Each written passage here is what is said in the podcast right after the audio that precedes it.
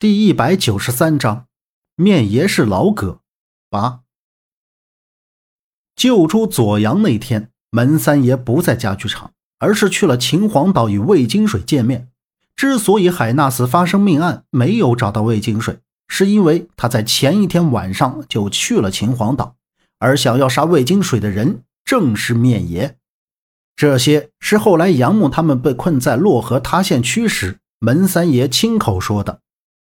此时，杨木看着面露胆怯的左阳，缩着脖子上前拍打了一下他的头，径直的走向门外，嘴里喝了一声：“走去吃饭。”在他们吃饭的时候，杨木夹了周震点的一盘海参，他突然间脑袋里闪过一些画面，他想起了那块黑曜石貔貅，然后杨木就从兜里掏出那块貔貅，其他人也看了过来。周震很是纳闷的说道：“我说杨哥，这貔貅你还带着呢？你究竟是从哪儿捡来的呀？”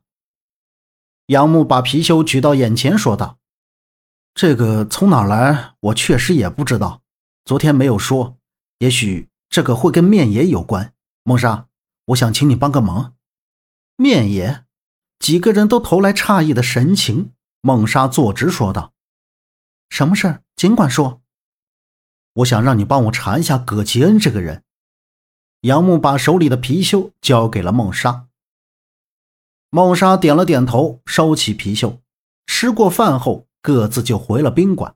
孟莎就去找了山哥，毕竟山哥的人际网络比较广。没多长时间，孟莎就回来了。她神色慌张地说：“山哥死了。”杨木和周震没见过孟莎如此畏惧慌张的样子。孟莎说。他去了山哥在青龙县的住处，看到山哥时，人身上的肉几乎腐烂的不成样子。当时山哥还没有死，见到孟莎满脸的期望，想让孟莎救他，拖着一身腐烂的肉爬向孟莎。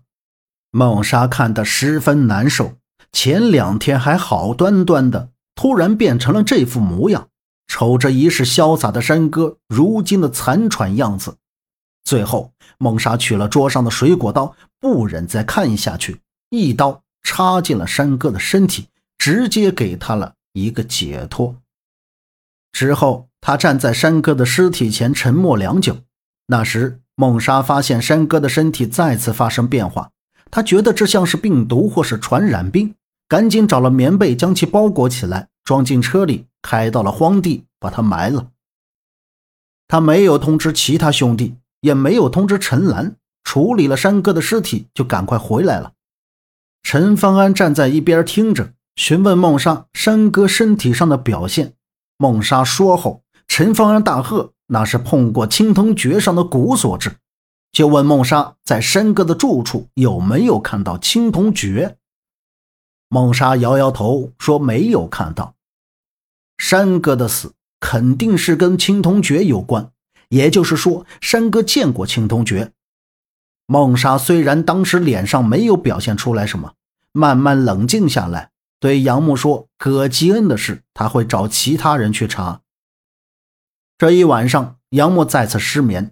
他站在窗户前，看着外面漆黑的夜空，在想：来到青龙县后，先后发生了好几起命案，似乎这些命案之间有着什么关联。最令他疑惑的就是那件离奇的事件，怎么偏偏那么巧会让自己遇到？不，这不是巧合。杨木脑海里不停搜索着前一天晚上他从满来福旅馆出来以后，陈方安离开到自己真正清醒过来之前，这期间的每个片段画面都过了一遍。终于，他在画面中发现了另一个模糊的人。本集播讲完毕。感谢您的收听，欢迎您订阅，下次不迷路哦。